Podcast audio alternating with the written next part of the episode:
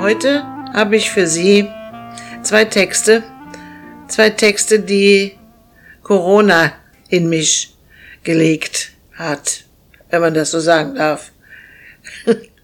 Du warst mein Gast und hast mein Haus gesegnet. Deine Anwesenheit hat mich beglückt und bereichert. Nie sah ich meine Unterkunft belebter und nie traf mich ihre Schönheit wahrer. Denn du warst der unerschütterliche Schutz meines Anwesens. Nun wusste ich, wohin mich alles trieb, was schon längst in mir wohnte. Du warst es und bist es von nun an, bis diese Füße den Himmel betreten.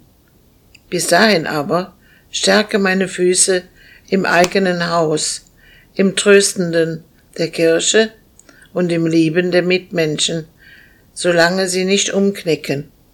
Bis dahin aber sei meine Hilfe und stärke mein Gehen, Bleiben und Sein für die Jetztzeit der Pandemie, wo nicht nur der Fuß gebrechlich wird.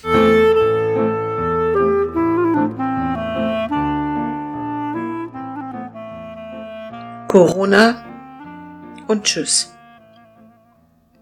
Ich suche einen Platz in meiner Kirche zum Gottesdienst.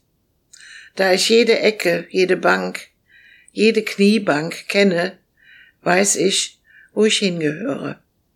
Als ich gefragt werde, ob ich mich angemeldet habe, sage ich nein und sollte es am Platz mangeln, setze ich mich auf Gottes Schoß.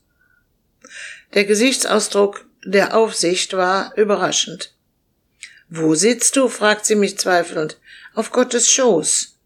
Und dann fragt sie, wie kommst du denn auf die Idee? Ich sagte, ich weiß auch nicht, wie das ist, aber es wäre doch wunderschön. Und da lächelte sie und wurde meine Freundin. Ich wollte sicher gehen und wandte mich direkt an ihn und fragte Gott, ob das stimmt, was ich liebend glaube und mir wünsche. Gott meinte aber, wieso weißt du das denn nicht? Du schliefest nur.